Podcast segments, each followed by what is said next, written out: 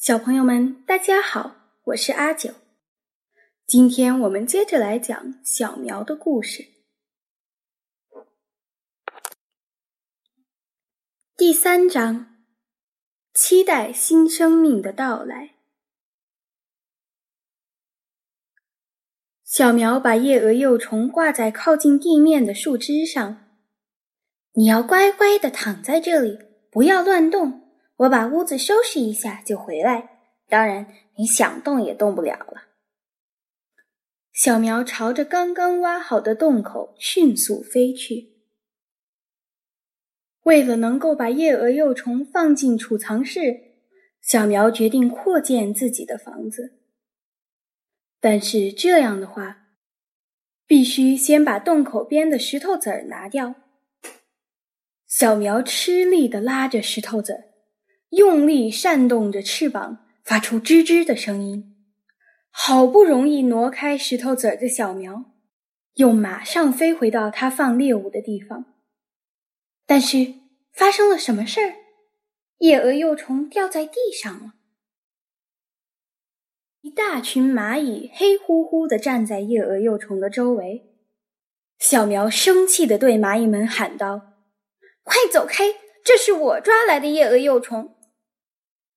蚂蚁们一边拖着夜蛾幼虫，一边回答：“谁拿到就是谁的，我们才不管谁先抓到的呢！”你们这些坏蛋，简直就是小偷！小偷！想跟我们打架吗？好啊，来呀！要不要试试看？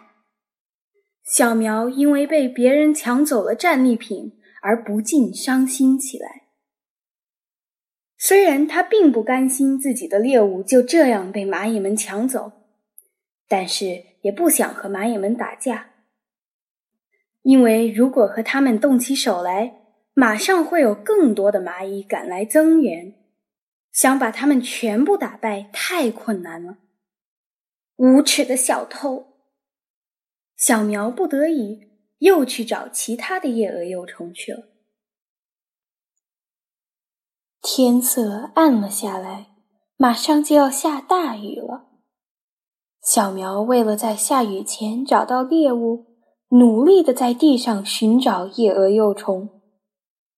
妈妈当初是不是也是这么辛苦呢？为了养育我而不知疲倦的寻找夜蛾幼虫。小苗越是疲倦，越是想念亲爱的妈妈。好不容易再次找到夜蛾幼虫，小苗又开始准备做手术了。他小心翼翼地将毒针注射进夜蛾幼虫体内，简直就是医术精湛的手术专家呀！小苗将手术后的夜蛾幼虫。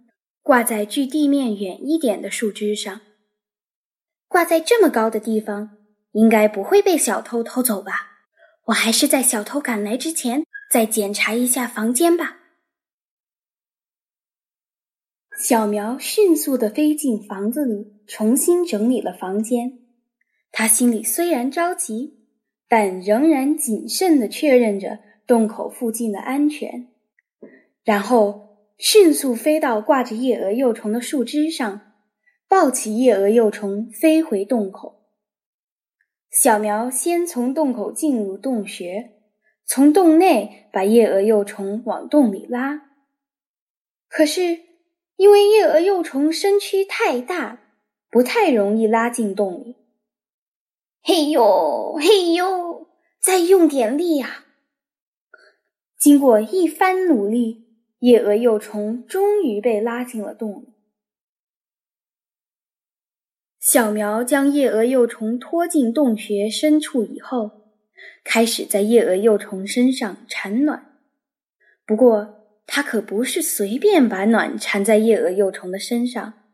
小苗只将卵缠在夜蛾幼虫的第四个体节和第五个体节之间。这样一来，孵化出来的沙泥蜂幼虫。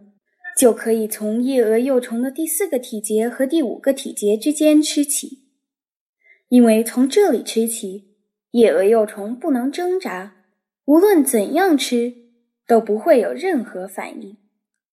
如此就能保护沙泥蜂幼虫的安全了。小苗产完卵后，从洞里飞了出来，然后精心的掩盖了洞口。为了掩饰痕迹，小苗先用泥土覆盖，再用小石头填塞，直到原来的洞口无法辨认为止。小苗一边压平洞口，一边说：“孩子，等你从卵里孵出来以后。”也会吃着夜蛾幼虫长大的，你或许也会埋怨妈妈不来照顾你，但这是保护你的最好方法呀。小苗仰望着滴着雨滴的天空，也像当年他的妈妈一样，诚心诚意的祈祷：妈妈希望你健康快乐的长大。成为一名优秀的沙泥蜂手术专家。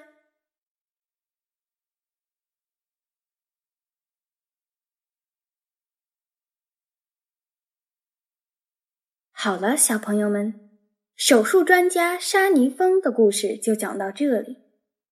下次我们就要认识一只新的可爱的昆虫了。下周见。